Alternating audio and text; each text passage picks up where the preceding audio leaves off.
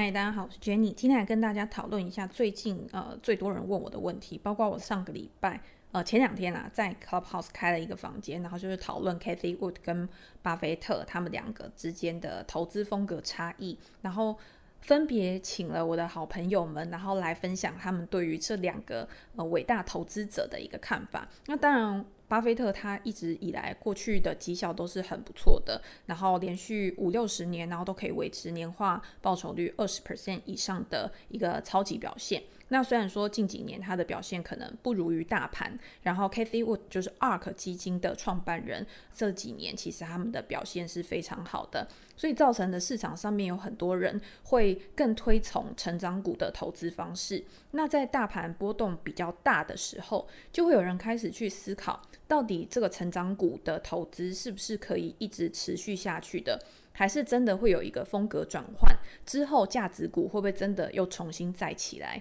那价值股再起这个话题，其实在过去几年每一次有呃股市比较大的回调的时候，都会一直有人拿出来讲。但是在一个资金大宽松，然后在一个生产力呃爆发的一个新时代，其实成长股给大家的报酬还是会比较好的，所以让很多投资人对于成长股的信念真的是会比较强。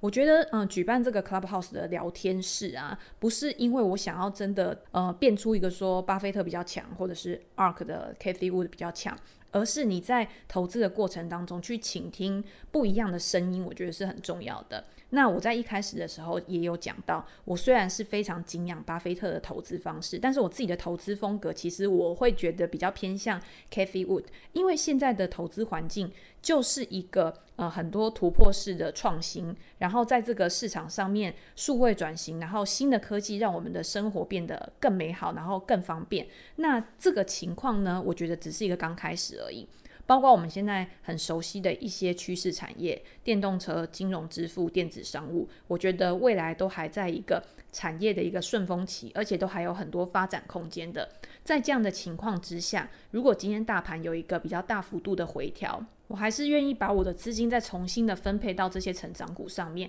只是因为我个人在投资部位上面会做一个比较弹性的调整，所以我现在也有很多部位是在之前的疫情受害股，包括像邮轮啊、航空啊、餐饮这些这些公司呢，我认为它的估值是比较有可预测性的。那之前前一阵子因为疫情的关系，让这些公司很多都是超跌的一个状况。那大家都知道，像航空公司，我今天我的航班一定是固定的嘛，然后我飞机上面有几个座位也是固定的，邮轮也是一样，邮轮的上面的限制人数，然后跟我的航程其实也都是固定的，所以你可以借由过去的一个记录，譬如说它过去的营运表现，然后来推估说它的一个合理估值区间是在哪边。用这样子的方式去做一个波段的操作，然后等到呃它到一个合理估值的时候，你再把这些资金转出来，然后再配置到估值回调的一些成长股上面，跟着这些成长股未来的成长一起来获利。我觉得这个完全是没有对错的。今天如果你不想要去做这种转换，或者是你对这些呃高成长股就是有一个很好的一个前景展望的话，在你可承受的风险范围之下，然后你觉得这个大幅度的波动不会对你的情绪啊、对你的生活啊造成影响的话，那你还是可以一直长期的去持有这些部位。呃，像昨天我在聊我自己的书的时候，其实就有人提到说，诶，我今天如果要研究这么多，然后看这么多东西，其实我会有一个资讯焦虑。如果你今天是这样子的人的话，那我建议你可以把。资金投资在 S M P 五百大盘的 ETF 上面，然后或者是你去做一个股债的配置，这样子其实你是不用花什么心力的。但是因为买大盘的 ETF 就是看好美国未来的这个市场，这个国家的经济发展，那这个市场这个国家的经济发展。就长期来看，一定是一个持续向上的一个情况。以一个长期投资的概念来看的话，其实就不太需要担心，而且是可以越跌越买的。那这个就是我提供给大家一点意见参考，就是我觉得投资还是要以你最适合，然后你最舒服的方式去做，简单易执行，然后才可以持续的长久。那如果今天你不想要就是做一个个别选股、主动选股的话，你还是有很多其他的选择可以去帮助你稳健的累积自己的资产。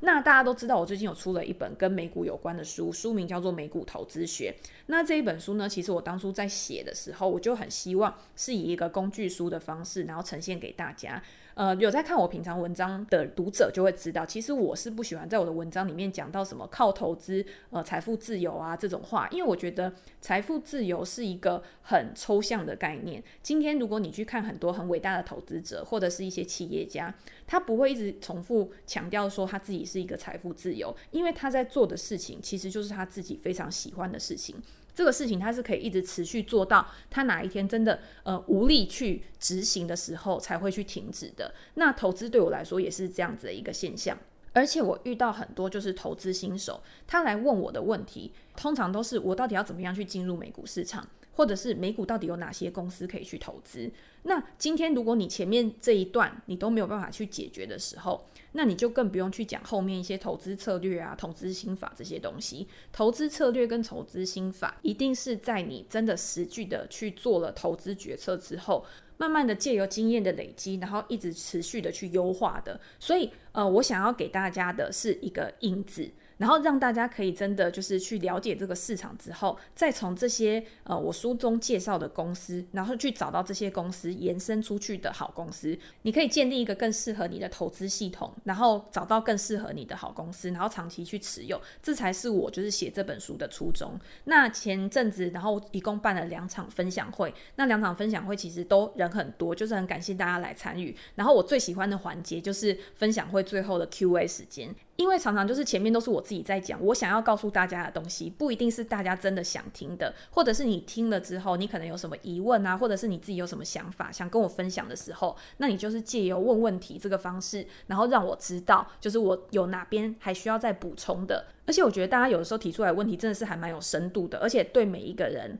这个回答应该都是还蛮实用的。所以我这一集呢，就是借由分享会的问答，然后也分享给大家我自己的看法。那第一个问题其实就是我一开始跟大家分享的，很多人问说成长股投资跟价值股投资到底有什么不一样？那我现在到底是应该要用哪一种投资？呃，我觉得用很简单的话来跟大家讲，就是你今天什么叫做价值股，什么叫做成长股，其实它是一个没有一个标准界限的。因为呃，很多的成长股其实它在变成成长股之前，它都是一个价值股，只是市场上面还没有人发现它。然后有一些人已经发现了它潜在的价值，发现说这家公司可能未来有一个呃价值创造的一个前景，所以才慢慢的去投入。那等到市场有一个催化剂出来的时候，资金全部都朝向那一家公司，那这家公司就突然变成一个成长股了。所以我觉得你在找公司的时候，其实你还是要。完全的着重在这家公司的基本面，这家公司的产业面。它的财务面，也就是它的管理嘛，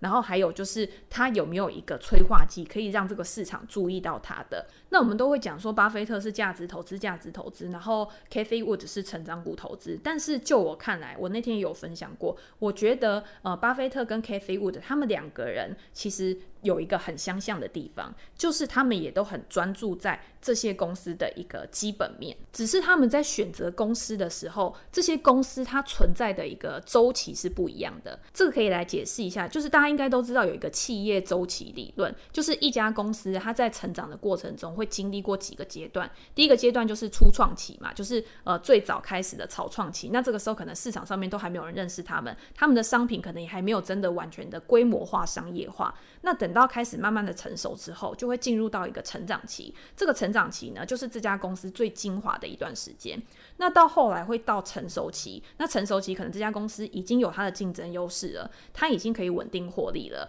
然后如果它今天没有持续的去做创新，开创它的第二个成长曲线的话，最后就有可能会没入到衰退期。那在现在这个状况，其实公司到了成熟期之后，因为呃科技的进步啊，然后大数据的关系，所以很多公司它会开始就是创造出一个呃新的产品，然后开始它的第二个曲线。我觉得最好的例子就是 Apple，因为它之前是卖智慧型手机，然后卖得很好，可是，在智慧型手机趋缓的时候，它就要开始去思考说，有什么东西是可以帮助它的营收可以有二次成长的。那现在最经典的就是它的穿戴式装置跟它的订阅服务。那之后，Apple 可能还会再切入一些健康的领域，那又是一个新的不一样的具有发展前景的一个产业。那像 Amazon 也是，它之前是做零售的嘛，那从电商开始起家，那等到电商做到一定的程度的时候，包括 AWS 也出来了，然后是它目前获利最好的。那之后还会再做虚实整合。为什么它要去并购一些实体的卖场，然后跟实体的零售商去合作的原因，是因为它还是要把它的市场完全的打开。今天 Amazon 虽然是电商王者，但是它的零售额占美国的整体市场的零售额，其实也只是一个小部分而已。那你要怎么样再去吃剩下来这么大的一个市场？你一定就是要靠呃虚实整合，然后新零售的方式，然后去帮自己开拓一个新的市场。那我们回到巴菲特跟 Cathie Wood 两个人，他们在选择公司的时候有什么不一样？我觉得巴菲特他在选择的时候，他其实比较注重的是成长期到成熟期的。那这些公司其实他已经度过他风险最高，然后最有可能倒闭失败的一个初创期，所以他有一个比较长时间的历史财务数字可以去回溯。那巴菲特非常重视现金流的概念，就是用现金流去折现这家公司有没有办法在未来为他带来现金流，而且现在是一个在合理价格区间的一个股价。巴菲特就常常讲说，用合理的价格买入一间好公司，比用便宜的价格买入一间烂公司还要好嘛。那要让这家公司的营收获利可以有一个可持续性的主要关键，我觉得有一个就是它的竞争优势，它的护城河，它有没有办法有一些转换成本，有没有技术或者是规模优势，到有没有一个专利跟一个特许权，都是巩固未来这家公司获利能力的很重要的关键。那我觉得巴菲特在选的时候，他就是要选在一个产业里面具有领导位置的公司。那换到 Cathy Wood，他就有跟巴菲特不一样了。其实他也是很重视这个产业未来的成长性，甚至这家公司未来有可能带来的现金流。但是他在选择公司的时候，他把这个周期更往前了。他开始选择在初创期就可能有发展前景的公司。这个跟巴菲特有什么不一样？就是他。预测的成分会更高，因为它除了要去预测这个产业的前景，这个产业未来的市场规模有多大之外，它还要去预测这家公司的管理能力，因为管理能力跟它的获利能力是有很大的关系的。尤其是在一家公司还正在刚创立的时候，你经营者对这家公司未来会有一个更大的影响力，跟一个左右这家公司未来的成败。所以 k a t h y Wood 在选择这些初创公司的时候，他需要去承担的风险是更大的。那实际上，你去观察他所持有的这些公司，某一些比较小型的公司，确实它的股价波动也会特别大。那 k a t h y Wood 要怎么样去控制他这个投资的风险？其实他的研究团队就很重要。他对这个产业的了解有多少？他一定要很深入的去探讨。所以大家也可以在他的网站上面，ARK 的网站上面看到 ARK 其实会出了很多他们的研究报告，包括像 Tesla 的自驾计程车，或者是像比特币的报告，甚至像呃金融支付 Square 这些报告，他其实都会分享给他的投资人。那我觉得这样子很好的是，呃，投资 ARK 的人，他可以知道 ARK 的经理人他是怎么样在选择他自己的持股的，然后他的投资风格是什么。如果你愿意认同这家公司的投资风格，其实就像我们以前在投资播客下一样，你认为他可以把你的资金配置在最高效的地方，为你带来最好的报酬，那你当然就可以去买 ARK 的基金。只是 ARK 基金，因为它都是专注在成长股上面，它的波动一定是会比较大的，尤其是在现在大家又讲说。殖利率啊升高，其实对于一些高成长股或者是没有盈利的公司，它的估值会有一个回调的现象。那 Cathie Wood 在访问的时候，他也有讲，他认为这些估值的回调现象都是很健康的。以他来看，如果他真的确信他手上所持有的这些产业是非常有呃发展前景，他自己很有信心的，他也愿意在估值回调的时候，持续的去把他自己的资金投入到这些公司上面。所以你去总和巴菲特跟 Cathie Wood 他们两个人的投资哲学，其实我觉得很重要一点就是，他们都很坚持自己的原则。那你今天作为一个投资者，你也应该要坚持你自己的原则，然后你找到最适合你的投资方式才是最重要的。我觉得不要去批评说，哦，今天不投资 ARK 的人，或者是不投资 Tesla 的人，好像他们就是不懂得进步啊，不知进取啊，不了解这个世界现在变成什么样子。但是你要去想，如果今天你是一个保守型的投资人，你硬要跟风，然后去做成长股的投资，那在有波动的时候，其实你的心态上面是会非常不舒服的，甚至有可能会因为情绪性的影响，让你去抛售手上的持股。那如果今天你因为这样去抛售手上的持股，那你等于是你后面如果他今天有一个反弹的话，你也没赚到。那你本来用你原本的方式，然后应该要赚到的钱，你也没赚到。那就是很可惜的一件事情。所以我觉得还是要坚持自己的原则，然后了解自己想要的东西是什么，来做出你的一个投资决策跟你的投资组合配置。好，那我们就下一个问题。下一个问题就是，好，我现在已经了解了，呃，成长股跟价值股，或者是我在书里面其实有提到，我把公司分成三种，一种是高速成长股、稳健成长股跟一个收息股。我到底要怎么样去拟定他们的一个进出场策略？那我觉得根据不同种类的公司，一定是会有不同的进出场策略的。第一个高速成长股，你要怎么样去看？高速成长股，你就要去看这个产业是不是有一个发展潜力。那它的基本面最重要的就就是它的营收有没有一直持续的在一个高成长的状况之下。因为高速成长股，它的高估值就是建立在它的高成长之下。这些公司它可能短期都是没有一个获利进账的，它很高的营收，可是都必须要拿去支付呃可能行销费用啊，或者是人员费用、研发支出。所以扣掉这些费用之后，它反而是亏损的。那你说这些公司呃它能不能赚钱？其实它是可以赚钱的，它只要把这些费用降低，它有可能就可以赚钱。可是把费用降低之后，它可能又没有办法维持那么高速的成长。所以我在看的时候，我会注重的是成长跟它的负债比率，就是它这个成长会不会靠太高的负债比，然后来指引。如果未来它的营收真的减缓，或者是刚好遇到逆风期的时候，它这个利息支出如果超过它负担的能力，那这家公司很有可能它在初创期的时候就会拜拜不见了。好，然后最后呢，我就是会以形态面来做考量。大家都知道，成长股是很有股价动能的一个类股嘛。那今天股价动能就是来自于很大的一个成交量。那这个成交量有没有办法一直去推升这个价格的上涨，也是一个很重要的观察点。那我们接下来就是。讲稳健成长股跟收息股，其实他们两个就有蛮相似的地方。因为稳健成长股跟收息股，它通常都已经有一个过去很好的一个历史的记录，所以你可以知道这家公司的营运趋势是怎么样子。如果今天营运趋势有一个很大的改变，譬如说它的获利能力突然降低，表示它的竞争优势可能就已经减少了，那你就要去小心。那基本上在这样的情况之下，如果它今天是一个正常营运的公司的话，那你就比较好去预估它盈余的可持续性，然后也比较好去预估它的一个成长率。你可能用过去五年、十年的一个成长率，然后去计算它一个合理的估值。然后，呃，最好用的方式就是用现金流量折现法。那这个现金流量折现法，你也不需要自己用一些很复杂的公式去算，其实有很多免费的网站都有提供这个功能。大家不要觉得就是。呃，我一定要算出一个很精准的数字。呃，巴菲特其实他也有讲过，就是你不需要让这个人上磅秤，你就可以知道他有没有过胖。就是你只要抓出一个合理的价格区间，在这个合理的价格区间去买入这些公司，然后跟着这些公司未来的成长一起来获利，其实就很 OK。那还有一个很重要的就是，呃，稳健成长股跟收息股，他们的值利率也是一个蛮重要的参考指标。因为他们的值利率也代表了这家公司目前是不是在一个合理的一个价格区间。你要跟它过去的历史相比，或者是跟同产业的公司去相比。这就是一个机会成本的概念。你投资在这家公司上面，你的资金的运用效率有没有比投资在别的公司上面更好？然后用这样子来做一个决策。所以这个就是我用来拟定进出场策略的一个方式。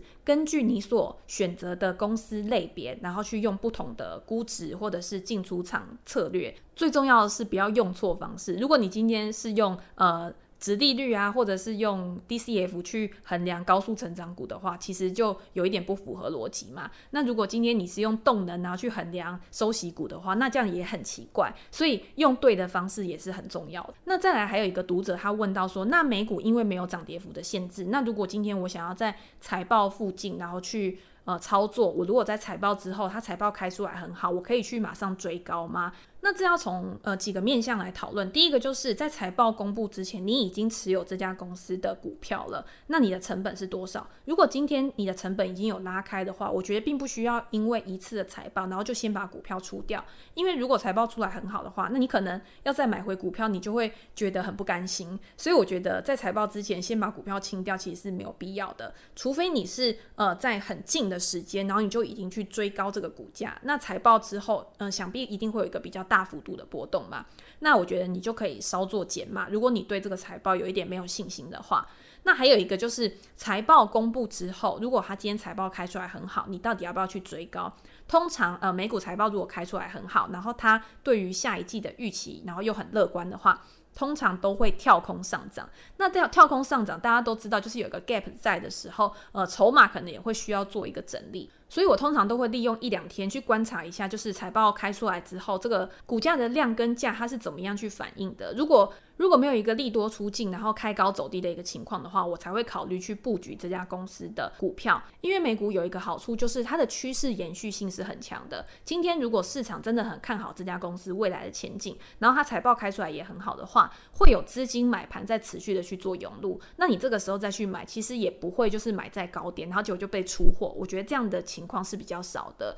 反而是他在整理了一下之后，有新的进场者。然后重新的再把这个股价带入下一波的一个上涨趋势，所以我觉得，就算你是在财报之后才去买入一家公司的股票，只要这家公司它真的营运有在一个成长轨道上面的话，就是 OK 的。那再下一个问题就是，那美股可不可以做当冲？在回答这个问题之前呢，我先跟大家讲，就是我自己的美股是没有在做当冲的，因为第一个当冲它需要消耗的精神真的是比较大，而且你真的就有可能需要去熬夜盯盘。第二个是，如果你去看很多 YouTube 上面的美股的 Trader，就是他在做当冲的时候，其实他找的股票都不是那种全值股或者是市值比较大的股票，反而是那种市值很小，股价可能只有个位数，然后甚至不到一块钱，他一天可能就可以涨个一两百趴，然后去做当冲。那这样对我来说，其实你。如果只是看一个技术指标上面的进出，然后没有实质的了解这家公司，然后又耗费很多时间的话，我自己现在是很不偏好这样的操作方式。那如果大家有兴趣的话，是可以去尝试看看。但是最重要就是你还是要控制你自己的风险，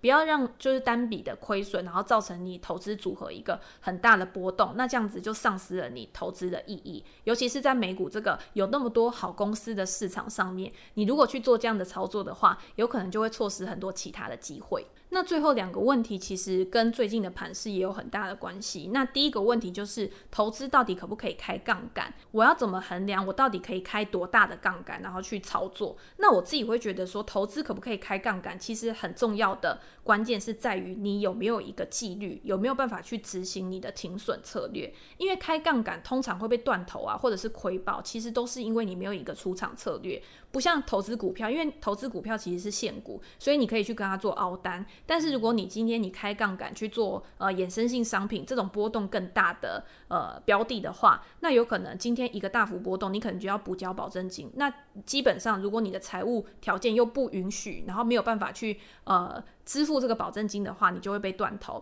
所以第一个就是你有没有办法做好你的风控。如果你今天没有办法风控，因为风控是一个非常逆人性的一个操作，那你就不要去碰杠杆。那第二个就是跟你的资产规模也有关系。你今天资金比较小的时候，你可能杠杆开得比较高一点，可以帮你真的创造一个比较好的一个报酬率。但是，一旦你的资金逐步的去累积到一定程度的时候，其实你的杠杆一定会越来越小。因为你会从本来就是呃比较追逐风险的一个情况，到后面你会更重视就是稳健。那我们又要以巴菲特的例子来讲好了。以前巴菲特在早期的时候，他的操作也是比较积极的。但是当他的资产逐渐累积，甚至到现在已经是一个非常呃庞大的一个企业的时候，他会更重视在一个现金流的来源。就像你今天从一个年轻人，然后变到你已经退休，你已经老了，你的杠杆程度一定是下降的嘛，你的负债比例一定是下降的。所以今天可不可以开杠杆，其实是没有一个标准答案的。第一个就是你的心态。第二个就是你的资金规模，然后跟你的年龄增长，然后来调整你的投资组合跟你资产配置的一个部位。那最后一个问题，就是因为在分享会前一天，其实我们有在 Clubhouse 上面开了一个房间，那那个时候就有讨论到一些避险策略，因为那个时候波动就已经比较大了，那就有人问我说我是怎么样去做避险的。其实每一个人的避险方式都会不一样。那我那个时候是使用 SQQQ 这个标的，然后作为我的一个避险的选项。SQQQ 是一个三倍放空的 ETF。然后我是买入 SQQQ 的 call，然后去做一个避险。但是我要先讲的就是，我这一笔避险单并没有 cover 掉我全部的一个现货的部位，所以只是在平衡我的一个投资报酬的波动而已。而且这个东西我是一个比较短期的操作，我把这个避险的单，然后获利的部分，然后再重新的去投入呃我的股票市场。为什么会有这样的状况？是因为我还是看多美国的股市目前的发展，因为我觉得趋势是没有改变的，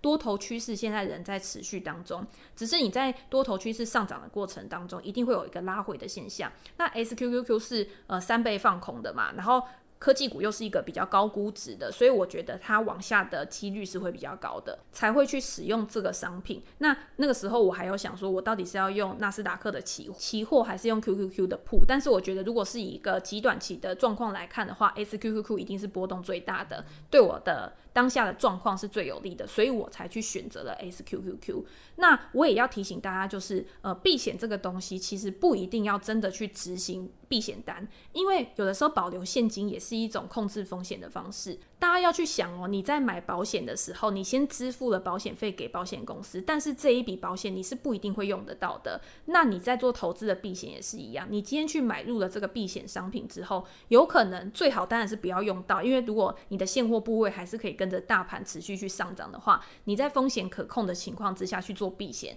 你最大的损失就是你这个避险单的成本而已。所以你这个避险单有可能。到最后是完全是赚不到钱的，但是就跟你买保险一样，本来就是有可能你这个成本就是一定得付出去的，因为你希望的是维持你投资组合报酬率的一个稳定性。那如果今天你是单纯的想要去做放空来获利，那这个是一个绝对报酬的概念，跟避险又是一个完全不同的概念了。所以你在做空跟做避险，其实也是放空的时候，你一定要去思考你这一笔单的目的是什么。你要知道你自己的目的，你才有办法去做一个呃风险控管，然后才知道你的停损点要设在哪边，才不会因为做了避险，结果反而去伤害到你的整体的报酬率。那这样子其实你做避险是完全没有意义的。所以我完全不会鼓励大家就是在多头市场的时候去放空，或者是一定要去做避险。因为如果今天你挑到了一家公司，它可能趋势反转，我觉得停损，然后保留现金，